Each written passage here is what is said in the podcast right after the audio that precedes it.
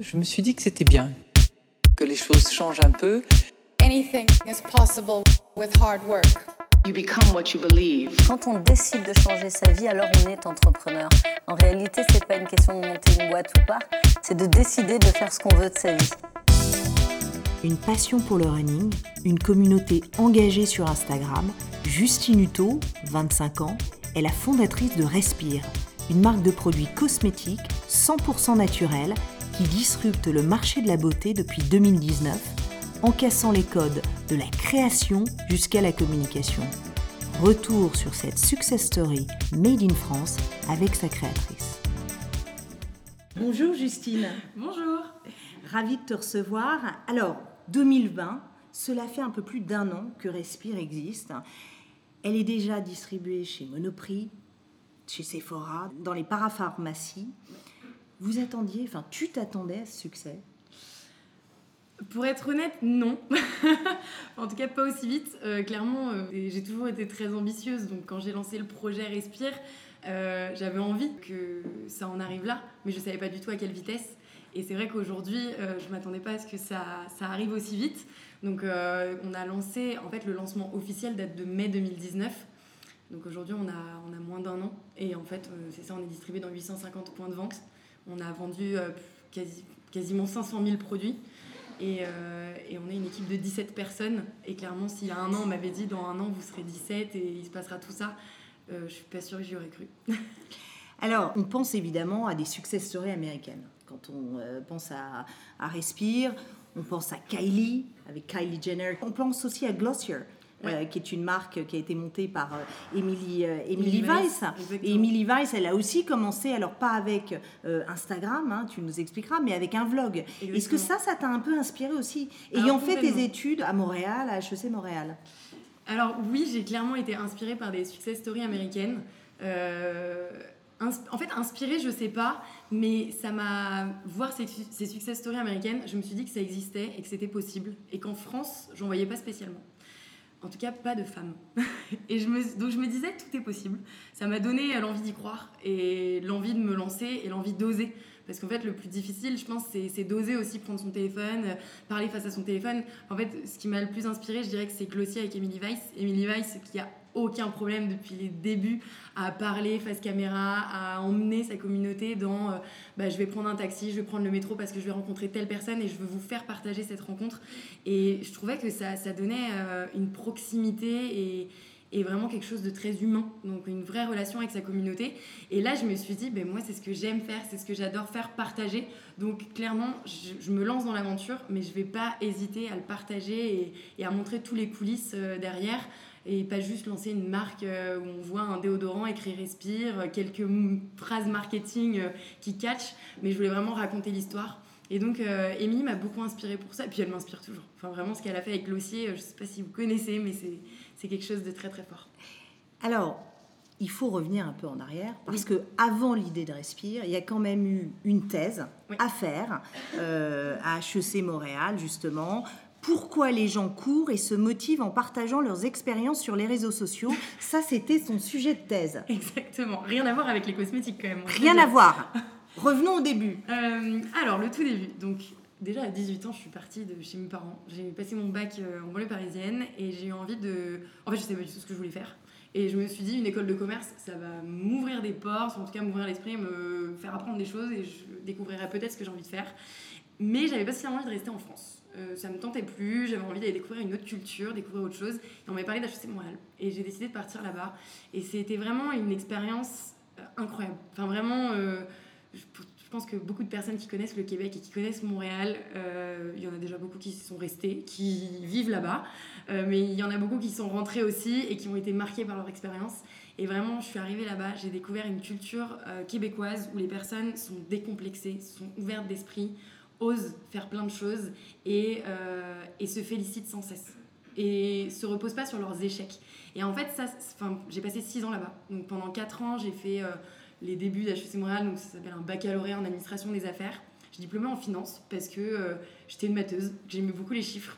Et donc j'ai été en finance un peu parce que j'étais bonne en chiffres, mais clairement pas parce que j'aimais ça en fait. Enfin, j'aimais les chiffres, mais j'aimais pas spécialement être Ça derrière peut un servir bureau et- maintenant. Ça peut servir. Parfois, je me dis heureusement que je l'ai fait. Mais, euh, mais en fait, je ne voyais pas du tout bosser en banque ou en trading ou quoi que ce soit. Enfin, c'était pas du tout mon- ma destinée. Ça, je m'en suis rendu compte en 2016 quand j'ai diplômé, j'ai eu mon premier diplôme en finance. Et je me suis dit, j'ai découvert le marketing. Et en fait, je me suis dit, le marketing, c'est hyper sympa parce que c'est pas du tout que de la pub. Il y a énormément de choses derrière le marketing, que ce soit des études de marché, que ce soit de la stratégie marketing ou que ce soit euh, le digital, les réseaux sociaux. J'étais à l'époque très loin de ça en fait parce que j'avais rien fait en marketing à part marketing 101 qui était le cours euh, vraiment où on apprenait le BABA du marketing. Et là je me suis dit bah le marketing au moins il y aura beaucoup plus de relationnel qu'en finance. Je vais faire une maîtrise scientifique. Euh, je vais continuer à HEC Montréal puisque j'adore cette école et qu'elle m'a appris beaucoup de choses et je vais encore passer deux ans là-bas. Et ça c'était en 2016 donc j'ai passé encore deux ans en maîtrise et en fait elle a été hyper professionnalisante. Je m'y attendais pas du tout. Enfin vraiment je, l'ai faite en me disant euh, je suis pas encore prête à aller sur le marché du travail, je sais pas ce que je veux faire donc autant continuer à me spécialiser. Et là, il fallait que je choisisse un sujet de thèse de fin d'études. Il fallait que je choisisse un directeur de thèse déjà, que j'ai choisi à ce moment-là, parce que c'était un anthropologue à succès euh, exceptionnel. Et il était passionnant dans, dans les cours, donc je me suis dit, je veux travailler avec lui. Et je suis arrivée avec mon premier sujet qui était, euh, en fait, je voulais travailler dans un cabinet de conseil à l'époque. Je m'étais dit, euh, comme je savais pas ce que je voulais faire, je m'étais dit, peut-être des gens qui travaillent en cabinet de conseil et qui, savent très bien de quoi je parle, mais en gros, je m'étais dit en cabinet de conseil, je vais toucher à plein de choses, je vais pouvoir faire plein de métiers, puis je vais travailler pour plein de marques différentes, donc je m'ennuierai jamais. C'était un peu la vision que j'avais du conseil, j'en ai jamais fait, donc je ne sais pas dire aujourd'hui si ça ressemble à ça ou pas, mais euh, j'avais envie d'aller là-dedans, et donc j'avais demandé à mon directeur de thèse de faire un sujet qui soit axé sur le, sur le conseil en fait en marketing, comment implanter une marque à l'international, adapter la culture du marketing. Alors je lui propose ce sujet que je trouvais passionnant, clairement, je trouve toujours passionnant, mais finalement je ne l'ai pas fait parce qu'il m'a répondu écoute, c'est un sujet un peu vu et revu. Euh, si tu veux travailler avec moi, trouve quelque chose de beaucoup plus euh, terre à terre, aujourd'hui, humain. Euh, c'est un anthropologue, donc lui il étudie les comportements humains. Et là, il, il me dit je sais pas, tu te poses forcément des questions sur la société et la société humaine, quoi, les comportements. Et là je lui dis bah oui, il y a bien une question que je me pose c'est pourquoi les gens courent? Parce qu'en fait, mes parents et ma sœur venaient de faire leur premier marathon en France. Et moi, je vivais à 6000 km, j'étais clairement loin de ça, je ne courais pas. J'essayais d'aller courir pour me déculpabiliser euh, après des petites soirées arrosées. Mais clairement, c'était pas mon truc. Et je voyais de plus en plus de personnes sur les réseaux, mais vraiment des gens proches, mes amis, ma famille, qui mettaient des photos d'eux en selfie parce qu'ils venaient de courir 5 km, 10 km, un semi, un marathon. Je me disais, c'est juste improbable et je comprends pas. Et je lui dis, bah ouais, ça c'est vraiment quelque chose que j'ai envie de comprendre. Et donc on a choisi ce sujet-là. Pourquoi les gens courent et se motivent à travers les réseaux sociaux? Mais en fait, le... c'est... j'ai choisi ce sujet, mais ce qui s'en est suivi, c'est que en thèse, il faut quand même être empathique. Donc il faut pratiquer ce qu'on étudie. Donc il m'a dit, tu te mets à courir et tu te mets sur les réseaux sociaux. Donc voilà mes débuts là-dedans. Je Et vais- ça, c'était quand? C'était en 2017 un peu? janvier 2017, je me suis mise à courir. Voilà. Et finalement, je vais peut-être pas raconter toutes les courses et tout ce qui s'est passé pendant un an et demi, mais euh, j'ai- je suis devenue une passionnée de course à pied. En deux mois, j'ai couru mon premier semi-marathon. Euh, j'ai eu des échecs aussi. J'ai fait un semi-marathon où, où j'ai fait un malaise parce que euh, j'étais persuadée que je pouvais le courir en moins de deux heures et finalement je suis partie hyper vite. Enfin, je, je m'écoutais pas du tout, j'écoutais uniquement ce que j'allais partager sur les réseaux sociaux et le temps que j'allais faire. Donc euh, parfois il y a eu un peu ce débordement des réseaux sociaux. Est-ce que je courais pour moi? Est-ce que je courais pour la communauté qui me suivait? Communauté qui était très très petite à l'époque. Enfin vraiment j'avais 500 personnes qui me suivaient et c'était la plupart des gens que j'avais déjà rencontrés et qui rigolaient parce qu'ils me voyaient me mettre à courir alors que j'avais jamais couru de ma vie. Bref, j'ai fait ce, ce malaise qui m'a appris que en fait euh, on peut avoir des échecs mais on se relève et clairement euh, j'ai pas eu cette médaille là de ce semi-marathon mais ça m'a pas empêché de m'y remettre rapidement et de courir mon premier marathon en moins d'un an. Et alors, évidemment, tu vas pas nous raconter Non. tous les détails parce qu'ils sont très bien racontés. Et franchement, je pense que t'as pas dû prendre de cours, de vidéos. Enfin, pour, en Non. tout cas, tes vidéos sont exceptionnelles parce que c'est vrai qu'on est en plein dedans et on est en empathie justement. Donc, euh, je vous invite à aller regarder euh, les témoignages de, de Justine Hutto euh, sur les réseaux sociaux, Ouais. notamment YouTube. Alors, donc ça c'est très bien, tu commences à devenir une sportive, tu peux enfin faire des marathons avec tes parents, Donc, Ouais. je pense qu'ils étaient contents. Oui, j'étais très content. Et après et après, qu'est-ce qui se passe? Parce que c'est vrai que une communauté, à l'époque, tu étais à combien de, sur, sur ta communauté? Tu étais plus sur Alors Instagram quand, quand quand j'ai rendu ma thèse de fin d'études, j'avais à peu près 20 000 personnes qui me suivaient. Donc euh, j'avais vraiment, j'étais devenue de pas coureuse à marathonienne et pas sur les réseaux à 20 000 personnes qui me suivent. Et ça, c'était en combien de temps? Un an et demi. Comme quoi? Ouais, en un an et demi. Après, euh, je, je faisais ça, euh, enfin, je faisais que ça de ma vie, puisque c'était ma thèse. Mm. Donc, je- ma vie, c'était courir et me mettre sur les réseaux sociaux et comprendre comment ça fonctionne, les techniques un peu de communauté. En fait, alors, je me suis pas mise sur les réseaux sociaux. Alors en me justement, dis-nous quelques mots, parce qu'après on va parler de Ouais. Respire, mais Alors- les- des petites techniques déjà que tu as relevées en, en étant devenant la spécialiste du running. Déjà, à la base, en me mettant sur les réseaux sociaux, j'y j'y allais pas en me disant je veux absolument devenir ce qu'on appelle influenceuse. Parce que finalement, on m'a rapidement appelée influenceuse dès que j'ai atteint, euh, je sais pas, les 10 000 abonnés, euh, puis 20 000, puis. Et, en fait, j'ai pas du tout, enfin, je me suis pas du tout mise sur les réseaux pour ça. Je me suis mise sur les réseaux pour rencontrer la communauté de coureurs et comprendre pourquoi ils courent. Donc en fait, c'est plutôt, euh, j'étais passionnée de course à pied et j'avais envie d'échanger avec ces coureurs. Et au fur et à mesure, je partageais, les personnes partageaient et on échangeait quotidiennement. Et vraiment, les personnes me motivaient à fond, donc euh, j'étais, j'étais en plein dedans. Et, euh, et en fait, c'est ce partage quotidien, cet échange quotidien avec la communauté qui l'a fait grossir petit à petit. Et le fait d'être hyper, j'ai envie de dire, humaine, le fait d'être authentique et d'être moi-même, j'ai jamais essayé de jouer un rôle. euh, sauf quand j'ai fait mon malaise, j'avais hyper peur de le partager sur les réseaux sociaux, j'avais peur qu'on se moque de moi. Donc j'ai préféré me taire pendant trois jours et puis au bout de trois jours, je me suis dit, tu es complètement débile, euh, parle-en. Et j'en ai parlé et c'est là en fait où j'ai commencé à prendre plein d'abonnés parce que je me suis rendu compte qu'il y avait du soutien de la communauté et en fait j'avais plus peur de parler et de dire ce que je pensais, j'avais pas peur de dire que je me réveillais, que j'avais la flemme d'aller m'entraîner et tant pis quoi. Et les gens ils disaient, ah bah oui, moi aussi j'ai la flemme. Mais c'est vrai que sur les réseaux on voit souvent que des euh, fit girls, j'ai couru, je suis trop en forme et tout. Moi j'essayais pas non plus de partager que ça. Donc bien sûr je le partageais quand, quand j'y arrivais. mais- Et justement, parce que ça c'est très intéressant, partager aussi ses échecs. Ouais. C'est aussi peut-être quelque chose que tu as appris en vivant au Canada, en étant dans cette culture nord-américaine. Complètement, complètement. euh, C'est assumer ses, ses échecs et en fait euh, savoir d'avance qu'il va nous arriver des échecs, mais ces échecs vont nous faire grandir.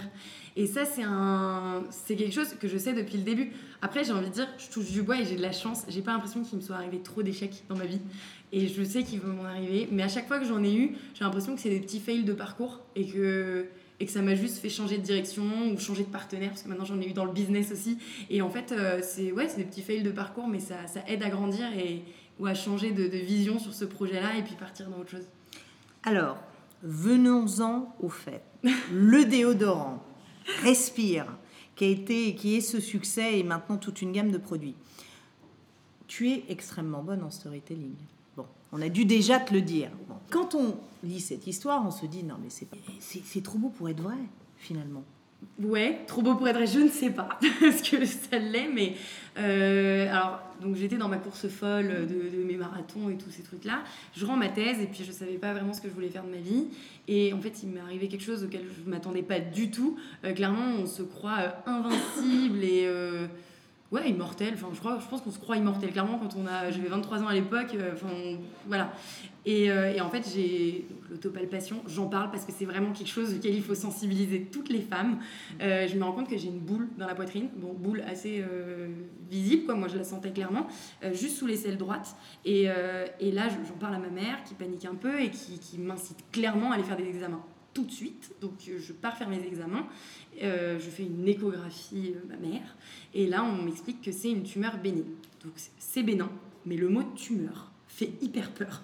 Clairement, quand je l'ai entendu, je viens pas du tout du milieu de la médecine, euh, j'entends ça, moi ça, résonne cancer et ça fait super peur. Et, en fait, on n'imagine pas que ça arrive à soi. Enfin, on imagine que ça arrive qu'aux autres, on entend souvent des histoires d'autres personnes, des histoires proches généralement.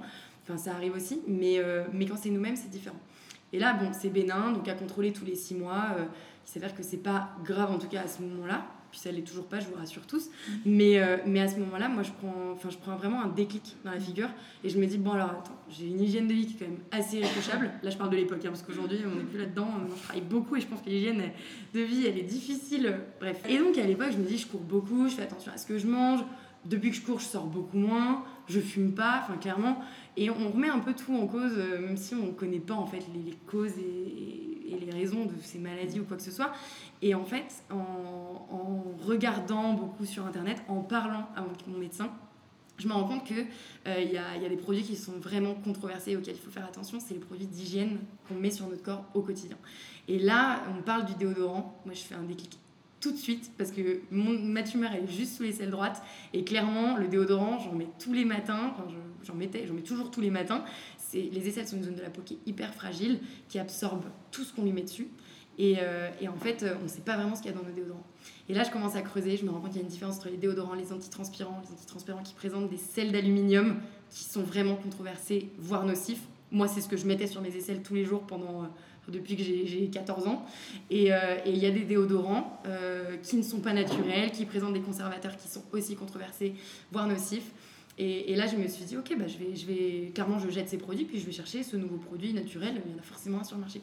Et je cherche, et je regarde, et j'en trouve. Des déodorants naturels, il y en a. Des déodorants bio, clean, euh, voilà, il y en a. J'en teste. Et en fait, alors déjà, je trouve qu'il fallait chercher quand même assez Et ça, c'était en France ou C'était en France. J'étais rentrée en France à ce moment-là. Et, euh, et je, je- cherchais, mais en fait, déjà, rien qu'en cherchant, je trouvais qu'il n'y avait pas un déodorant, une marque qui avait un message hyper positif et pour lequel je me disais tout de suite, ok, bah en fait, euh, ça y est, je viens d'ouvrir les yeux, je change de déo, je prends celui-ci. Donc déjà, j'avais pas, je trouvais pas ça. Et puis alors, tous les autres déos que je trouvais qui avaient des compositions à peu près clean, je les testais et j'étais pas du tout convaincue que ce soit par l'efficacité, le côté sensoriel, l'odeur. Enfin, il y avait jamais quelque chose qui me plaisait, ou alors c'était quelque chose, qui, une pâte qu'il fallait que j'applique avec mes doigts sur mes aisselles. Enfin, vraiment, je, je me disais, c'est pas possible. Et à ce moment-là, j'ai rencontré Thomas, Thomas qui est mon associé.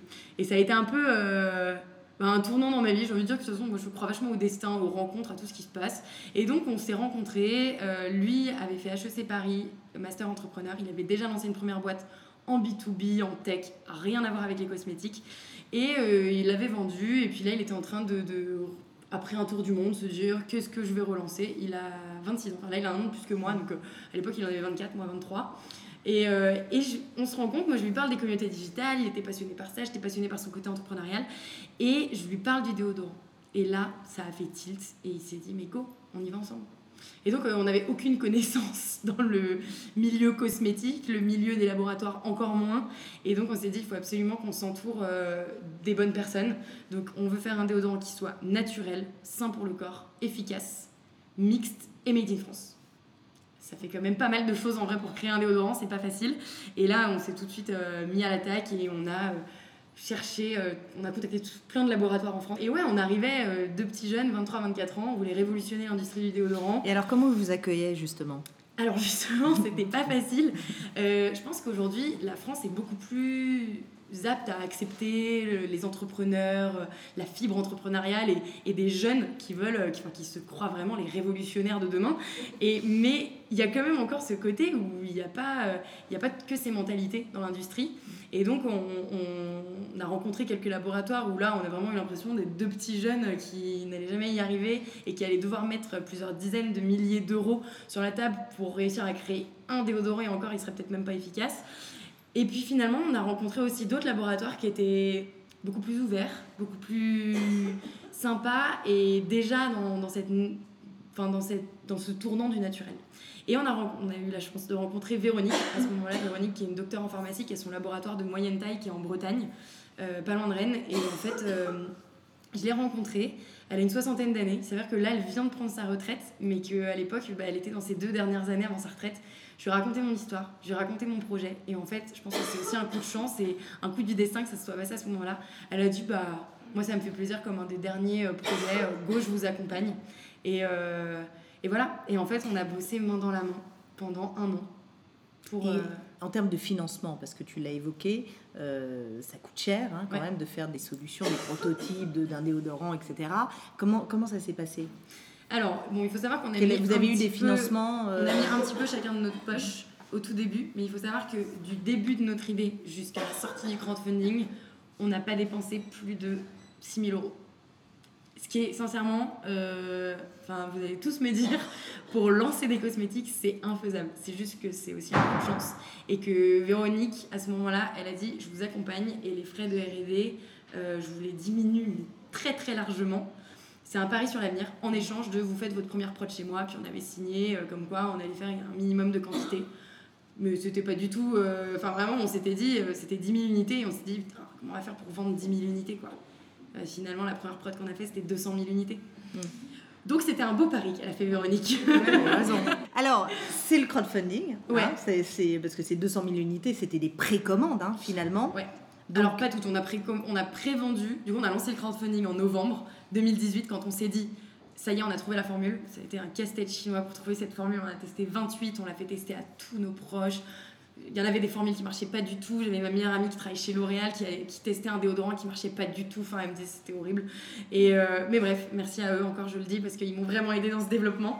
Il y a aussi ma communauté que j'avais. Donc j'avais cette Oui, communauté alors sur justement, Instagram comment- ouais. qui, qui m'a aidé. Où en fait, euh, alors au tout début. Parce qu'on parle de co-création.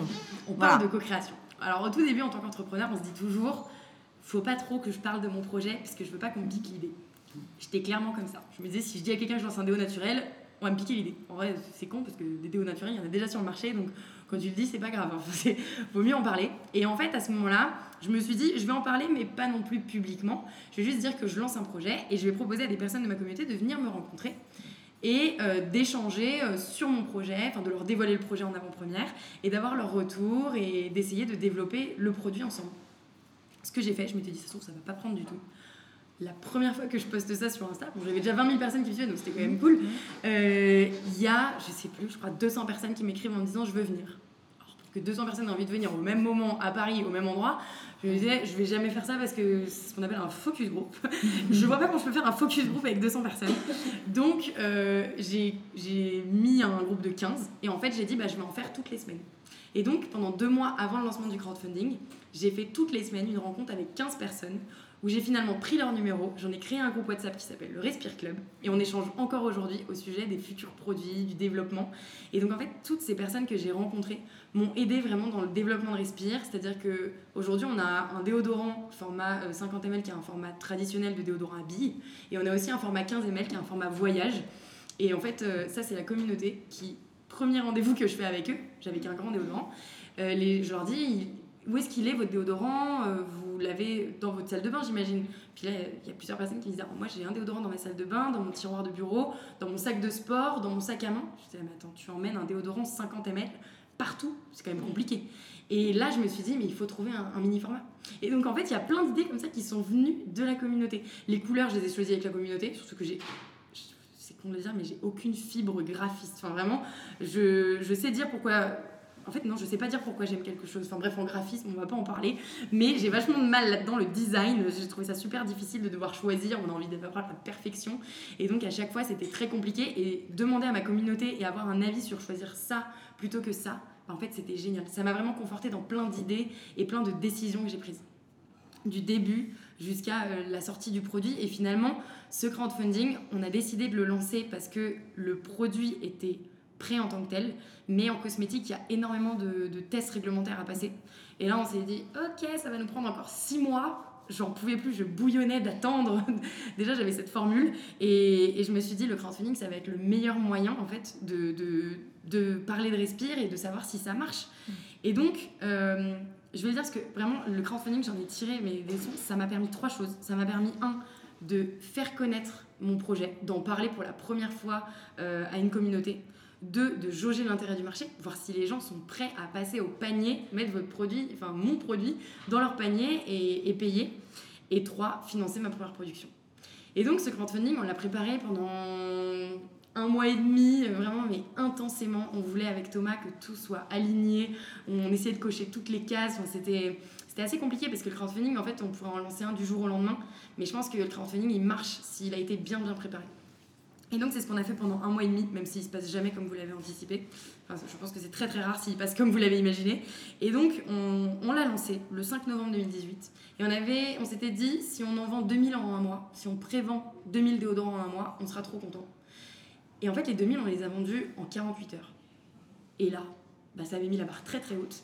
Et là, clairement, on s'arrête pas là, on se dit pas cool, le crowdfunding il est fait. Non, non, c'est là, on avait une ambition dingue, on s'est dit, il faut qu'on en fasse 2000 toutes les 48 heures. Bon, peut-être pas quand même, euh, parce qu'au bout de 4 jours, le crowdfunding, clairement, ça redescend une fois qu'on a sollicité tous nos proches, toute notre communauté proche, et, et voilà, ça devient compliqué. Et là, on a activé tous les moyens qu'on pouvait pour réussir à, à faire que ce crowdfunding marche. Donc, les moyens, ça a été bah, Insta, enfin les réseaux sociaux. Euh, il y en a tellement, en vrai, je pourrais, tous, je pourrais même pas tous les citer, mais il y a Instagram, les réseaux sociaux, il y a vos proches. Déjà, il faut solliciter euh, par email, mais tous les gens que vous avez au moins croisés une fois dans votre vie. Demandez à vos parents de solliciter tous leurs amis, même les amis qui sont pas depuis 10 ans. Vraiment, j'ai harcelé ma mère, la pauvre, je pense qu'elle a envoyé euh, 1000 mails en un mois. Euh, mais ça a marché. Euh, et il faut des mamans très sympas. et, et non, et l'autre chose qui a très bien marché, que j'avais pas du tout anticipé, c'est LinkedIn. Oui, alors je voudrais que tu nous en parles parce que LinkedIn, c'est pas forcément euh, le réseau social euh, adapté justement à ce type de, lancement de produits. Alors raconte-nous justement ton expérience LinkedIn. Alors LinkedIn, c'est un réseau professionnel sur lequel j'étais parce qu'à l'époque je pensais pas que j'allais me lancer en entrepreneuriat. Si j'y pensais comme une petite graine euh, au fond de ma tête, mais je, pour moi je cherchais un CDI.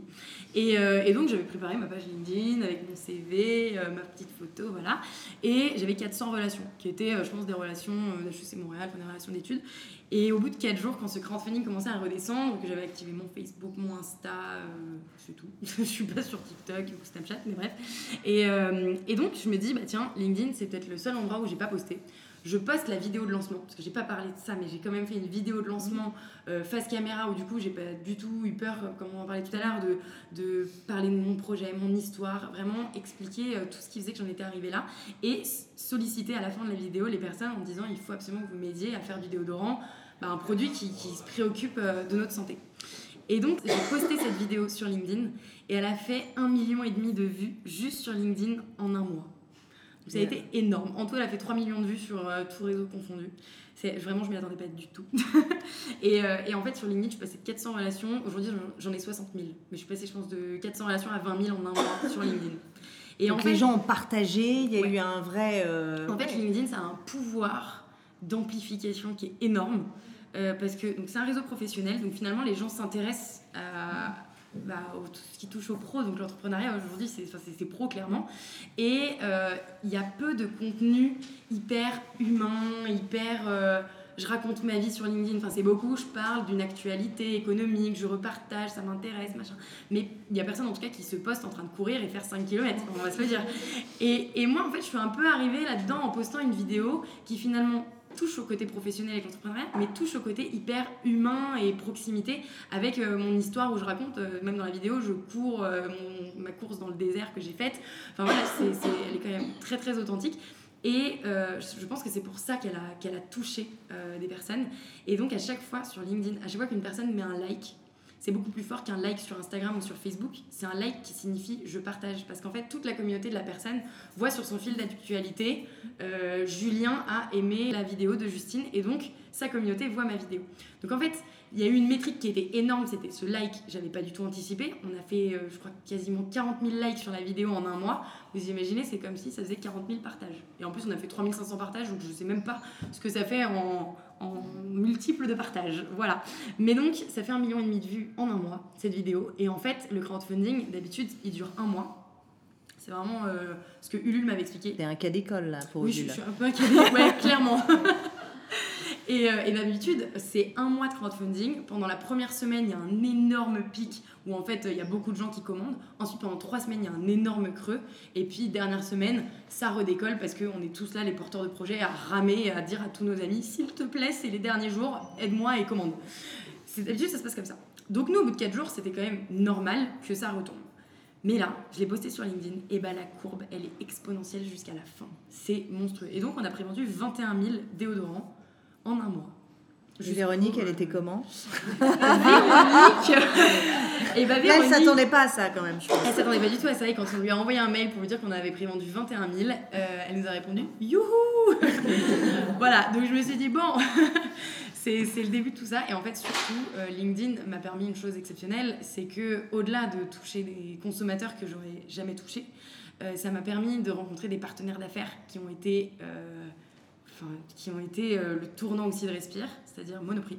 Monoprix qui nous a contacté via LinkedIn, qui nous a demandé à nous rencontrer. Donc on était à la fin du crowdfunding. Clairement, j'étais en train de réaliser que je venais de prévendre 21 000 déodorants, que maintenant il fallait les produire et les distribuer et m'assurer qu'ils plaisent.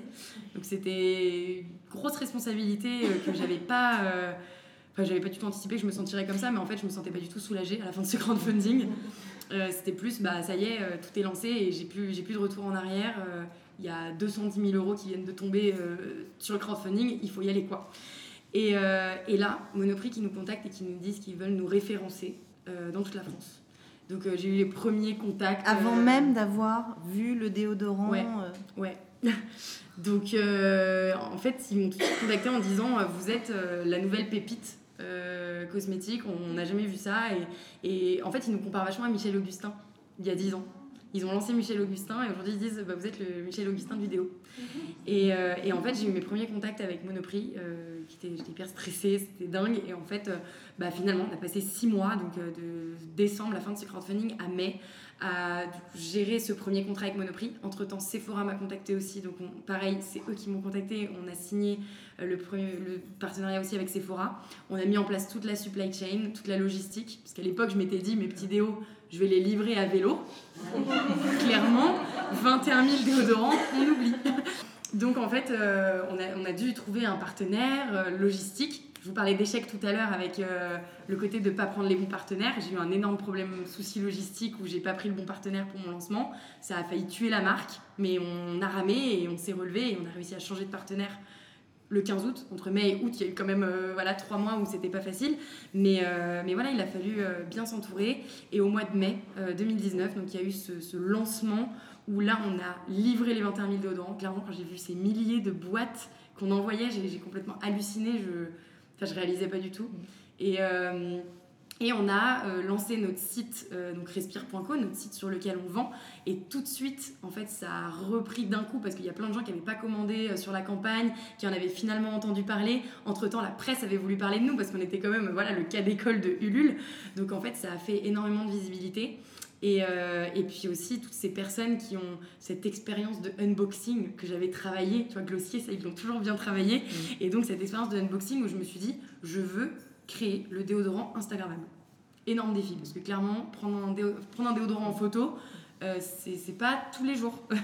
Donc euh, je m'étais dit, bah, il faut que je crée ce côté euh, unboxing, ce côté... voilà, j'ai envie de prendre en photo ce produit, mais au-delà de prendre en photo un produit, c'est en fait, je, le prends en photo, je le partage parce que j'incarne les valeurs et je véhicule les valeurs de cette marque. Donc ça allait beaucoup plus loin que ça. Et, euh, et en fait, on a eu des milliers de photos qui sont tombées sur les réseaux du déo qui avait été livré six mois après la commande. Et, et ça a été fou, donc ça a créé un bouche à oreille énorme. Là, on a lancé chez Monoprix dix jours après. En quatre jours, on était en rupture de stock dans quasiment tous les Monoprix. Sincèrement, franchement, à ce moment-là, j'avais l'impression de vendre de l'oxygène. J'ai reçu énormément de messages de personnes qui m'ont dit j'ai fait 4 monoprix, je ne l'ai toujours pas trouvé, je n'en peux plus. C'était démentiel. Genre vraiment j'ai vécu un moment, je pense que je le vis toujours, mais à ce moment-là, ce lancement, le mois de mai, je venais d'avoir 25 ans, euh, c'était c'était fou. Et en fait, euh, ça, ça a été... euh, Ouais, j'ai envie de dire que ça a été crescendo, parce qu'en fait aujourd'hui je suis toujours dans cette espèce de, de- de tumulte, dans cette machine à laver où il se passe Ouais, et en énormément plus, de t'as- choses. tu as lancé d'autres produits depuis. J'ai lancé d'autres produits, donc on... Donc comment ça s'est passé? Alors du coup, le déodorant, et puis il y avait déjà des, des projets qui Ouais. étaient euh, en dans fait, les cartons. euh, rapidement, avec Thomas, donc moi c'était le déodorant qui m'avait fait avoir ce déclic. Mais en fait, une fois que j'ai commencé à m'intéresser à un produit d'hygiène, tu te rends compte que c'est tous les produits d'hygiène qui sont à refaire, euh, qui sont à renouveler. Et en fait, euh, rapidement, je me suis dit, bah faut y aller, il n'y a pas le choix. Et un des produits qui n'est finalement pas le plus lié au déodorant, mais qui m'interpellait le plus, c'était la crème solaire. La crème solaire, euh, qui est un produit qu'on est tous obligés de mettre si on s'expose au soleil, et on s'expose quasiment tous au soleil, euh, voilà, toute l'année, enfin toute l'année, mais surtout en été. Et, euh, la crème solaire, on ne sait pas vraiment ce qu'il y a dedans. J'ai commencé à chercher, j'ai compris la différence entre les filtres UV chimiques, les filtres UV minéraux. Je me suis rendu compte qu'à Hawaï, bah là en 2020, enfin j'étais en 2019, mais ils disaient d'ici 2020, on interdit toutes les crèmes solaires à filtre UV chimique. Il s'avère que quasiment toutes les crèmes solaires du marché ont des filtres UV chimiques. Je me suis dit, euh, encore une fois, il y a un boulevard, j'ai l'impression qu'il manque des produits par là. Et, euh, donc j'ai contacté des laboratoires. Véronique ne savait pas faire la crème solaire. Elle peut pas tout savoir faire, voilà. Euh, mais il faut savoir s'entourer. Et en fait, on... c'est pas moi qui la faisais clairement, je savais pas du tout. Donc j'ai contacté encore d'autres laboratoires. J'ai refait un peu la même mécanique. J'ai challengé des labos. J'avais la chance d'avoir eu cette première expérience de crowdfunding, parce que c'était juste après crowdfunding où je pouvais dire je viens de prévendre 21 000 déos. Enfin, clairement, euh, la crème solaire, ça va marcher aussi. Et donc les laboratoires me faisaient un peu plus confiance. Et, euh, et je suis partie avec un labo qui était déjà en train de travailler en fait sur une formule de crème solaire naturelle et minérale. Donc j'arrivais pas de zéro parce que sinon j'aurais jamais pu la sortir euh, huit mois plus tard. Et, euh, et en fait, ils, étaient sur la fin de ces tests en fait. Donc euh, ça a été génial. On a pu changer deux trois trucs ensemble. Et, euh, et finalement, j'ai sorti la crème solaire comme ça l'été, alors que je pensais pas pouvoir sortir dès le premier été de Respire une crème solaire naturelle minérale. On a pu faire qu'une petite euh, prod parce qu'on s'y est pris très tard. Mais en fait, c'était aussi un test de voir si, si le marché prenait. Et clairement, euh, ça, ça a pris. euh, Enfin, voilà, on a écoulé le stock de crème solaire. Et, et ensuite, on, de toute façon, on s'est jamais arrêté. hein. Aujourd'hui, on est déjà en train de travailler sur une vingtaine de produits qui arrivent. Donc aujourd'hui, à date, il y en a combien? Parce qu'il y en a un qui va sortir au mois de février, mais tu ne peux pas encore Voilà. nous dire. Aujourd'hui, il y a 11 Ah, références. un peu mais de en teasing. fait, voilà, un peu de teasing, c'est ça. En février, fin février, il y en a un qui sort. Euh, Aujourd'hui, on a 11, ré- 11 références. Donc, euh, c'est principalement des déodorants. On a donc deux tailles à chaque fois. Je vous ai expliqué le format voyage et le format traditionnel. Trois parfums thé vert, citron bergamote, fleur d'oranger, que des parfums naturels. Et on a lancé euh, l'éco-recharge. parce que c'était vraiment une demande de notre communauté de nous dire bah oui mais j'aimerais bien recharger le déodorant pour pas avoir à racheter un déodorant à billes notre grand déodorant on arrive à l'ouvrir quand on force un petit peu c'était pas euh, c'est pas un geste instinctif mais finalement on arrive à l'ouvrir donc on a fait des tutos pour expliquer à la communauté et aujourd'hui ça cartonne on vend quasiment plus d'éco-recharge que de déodorant euh, sur notre site donc on se dit que c'est génial parce que les personnes rachètent euh, enfin rachètent pour recharger leur déo et ensuite il y a eu la crème solaire également et on est arrivé sur le solide la gamme solide où c'était aussi une demande de notre communauté. En fait, il faut savoir que depuis le début, c'est les retours qu'on a de la communauté qui font qu'on avance. Parce que euh, c'est pas nous tout seuls, même si on a des idées, euh, les idées on les valide avec la communauté et aujourd'hui beaucoup de personnes nous écrivent pour nous donner des, Des idées de pour, produits. euh, voilà, pour nous dire mais il faudrait faire évoluer dans ce sens-là. Et c'est ça qui est génial en fait, c'est qu'un produit pour moi, euh, c'est difficile de faire le produit parfait, en tout cas du premier coup. Et il sera jamais parfait du premier coup. Et en fait, c'est les personnes, les consommateurs qui vont nous aider à le faire évoluer pour essayer d'atteindre la perfection. Et donc c'est ça qui est génial depuis le début, c'est que le déodorant, si j'avais attendu d'avoir euh, la formule parfaite pour le lancer, peut-être que je l'aurais jamais lancé.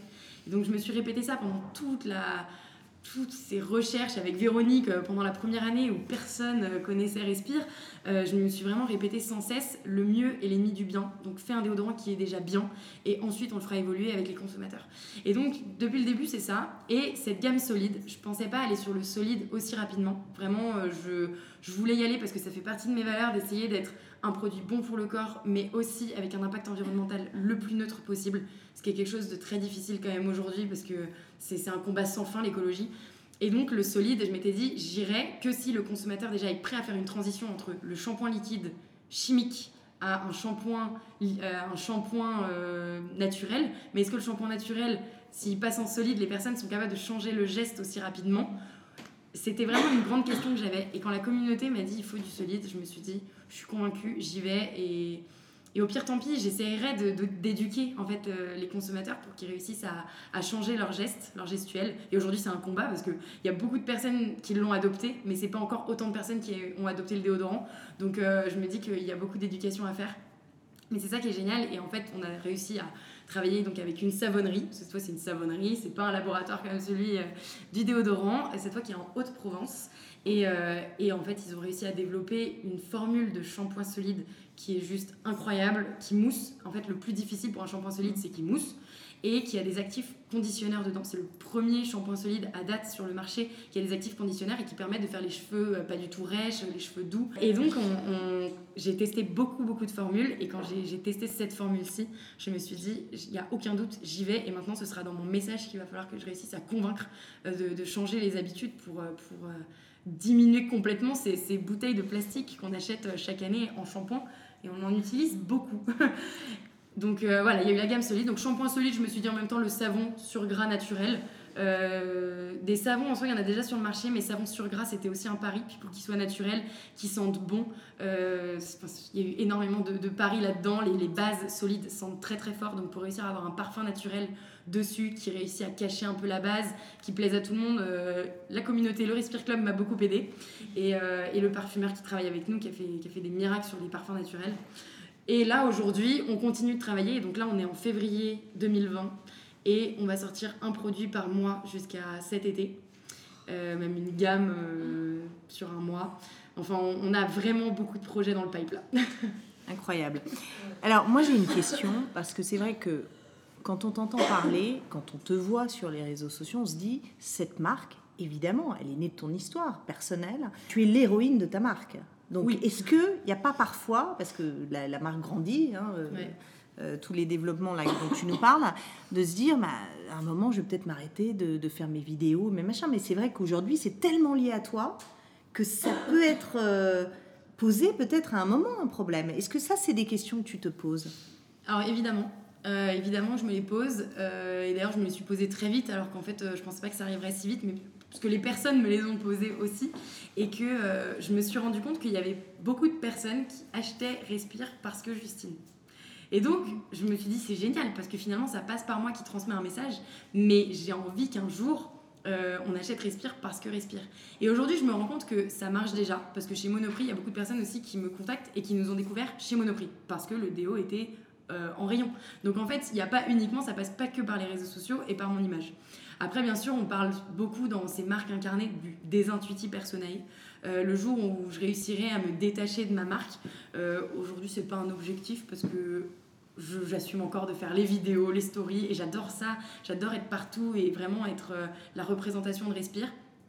Mais j'ai pas non plus fait une marque comme Alain Afflelou, je l'ai pas appelé Justine Hutto. Donc euh, aujourd'hui on s'est structuré. Je me dis que si mon équipe fait bien son travail, euh, il y a des chances que d'ici euh, quelques années, euh, je sais pas en combien de temps ça se compte, mais d'ici quelques années, Respire pourra clairement subsister sans Justine.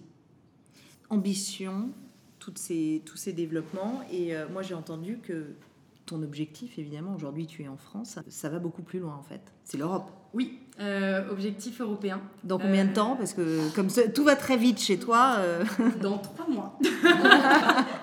je suis sérieuse. Donc pour les 1 an de Respire, en Mhm. mai 2020, on lance dans 12 pays d'Europe avec Sephora. Euh, Sephora qui est notre partenaire euh, du coup français sur la beauté et qui marche très très bien en France. Et donc Sephora, euh, bah, dès là les premiers mois, nous a dit ça cartonne, donc on va, on va en Europe, on vous emmène. Donc là, ça fait deux mois qu'on travaille d'arrache-pied pour adapter les étiquettes en 12 langues. voilà, et, euh, et ça, ça part euh, début mai là. Donc là, entre mars et avril euh, 2020, je me fais des journées presse dans 10 pays d'Europe euh, pour aller rencontrer des journalistes, euh, des, des équipes Sephora sur place pour, euh, pour euh, faire que ce lancement se passe bien. Après, c'est donc une super euh, ambition, c'est une super opportunité. Euh, D'ailleurs, Sephora aurait même voulu qu'on le fasse plus tôt, mais il a fallu aussi être capable de dire attendez, on y va step by step. Euh, mais je pense qu'aujourd'hui, notre focus, c'est quand même la France. Enfin, c'est vraiment, moi, la France, c'est- c'est notre cœur de cible aujourd'hui. C'est là où on a créé Respire. La marque est made in France. Je suis française et j'avais déjà une communauté sur les réseaux sociaux quand j'ai lancé Respire en France. Aujourd'hui, en Allemagne, personne ne me connaît. Ouais. Enfin, clairement. Oui, alors vas-tu euh, parler 12 langues? C'est ma non. question. non, c'est pas c'est pas l'objectif. Euh, justement, c'est du coup c'est une grosse réflexion stratégique en fait. Comment on fait pour essayer de passer le message aussi à l'international? Euh, Alors les pays francophones, la Belgique, la Suisse, je pense qu'on peut y aller euh, dès qu'on est prêt. Euh, et je pense qu'on est quasiment prêt, donc on peut y aller. En fait, on, on vend déjà à l'international, on s'en rend compte, parce que sur notre site, on livre dans quasiment tous les pays. Et les pays limitrophes à la France euh, sont les pays les plus forts, surtout les pays francophones. Donc euh, on, on va y aller très très vite. Après, les autres pays, ça va être une stratégie. Et heureusement qu'on a le partenaire Sephora qui nous accompagne, parce que je ne vais pas me mettre à faire des stories en allemand, euh, encore moins en grec ou en polonais. Peut-être, ça, ça pourrait te ressembler. Merci beaucoup, Justine. J'avais une dernière question Oui. euh, qui était plus technique. La part, justement, d'achat euh, sur ton site e-commerce en ligne versus des Sephora, Le des offline. Monoprix, etc. Online vs offline. Aujourd'hui, on est à 50-50. Et c'est c'est très drôle parce que quand on a. En fait, au tout début avec Thomas, euh, notre objectif, un peu à la Glossier, c'était d'être pure player. Donc, ce qu'on appelle les acteurs euh, uniquement qui vendent en ligne via le digital, les digital brands dont tu parlais tout à l'heure. Et, euh, et en fait, euh, quand on s'est fait contacter par Monoprix et que on en a parlé aussi à la communauté, on a dit où est-ce que vous aimeriez trouver Respire? On s'est rendu compte que c'est pas inné chez tout le monde de commander un déodorant en ligne. Donc, je pense que le jour où on aura une gamme plus complète, c'est en- c'est encore plus facile de faire ce geste. En plus, là, on vient de lancer l'abonnement. Donc, en fait, les personnes peuvent recevoir tous les mois les produits chez eux, enfin, ou tous les deux mois, la fréquence euh, de leur choix. Euh, donc là, le, online prend tout son sens. Euh, mais en fait, on souhaite être une marque hyper accessible, être hyper consumer-centric, donc vraiment axée sur ce que le consommateur cherche. Et aujourd'hui, le consommateur souhaite avoir le déodorant là où il fait ses courses, là où il est. Et donc, Monoprix faisait beaucoup de sens. Donc, on, quand on a dit oui à Monoprix et qu'avec Thomas, on a retravaillé un peu le business model, business plan et tout, on s'est dit, bon, bah, on va noter 50-50 parce que c'est pas du tout la part que ça fera. Et là, on clôture 2019 en ayant 50-50. Donc, on va essayer de continuer pour parce que le site permet vraiment d'avoir cette relation de proximité avec notre consommateur. Quand on a une gamme plus complète, bah, le consommateur finalement peut commander toute la gamme. Donc euh, c'est un objectif de continuer à être 50-50 et du coup ça passe par euh, la communication qu'on aura aussi à travers notre site, la communication qu'on a en retail. Euh, voilà, il y a tout un équilibre à trouver. Et euh, des nouveaux produits, est-ce que tu vas aller vers le maquillage? Est-ce que c'est des choses euh, en réflexion? Hum, Alors aujourd'hui, aujourd'hui, on est vraiment sur l'hygiène. Là, déjà, ce qu'on veut renouveler, c'est toute l'hygiène beauté enfin, de la salle de bain. Donc imaginez ce que vous utilisez le matin et, euh, et on n'est pas loin. Merci beaucoup, Merci, Justine. merci. Vous venez d'écouter Power Girl, le podcast by Business au féminin. Et pour nous suivre, rendez-vous sur businessauféminin.com et sur nos réseaux sociaux. À très bientôt.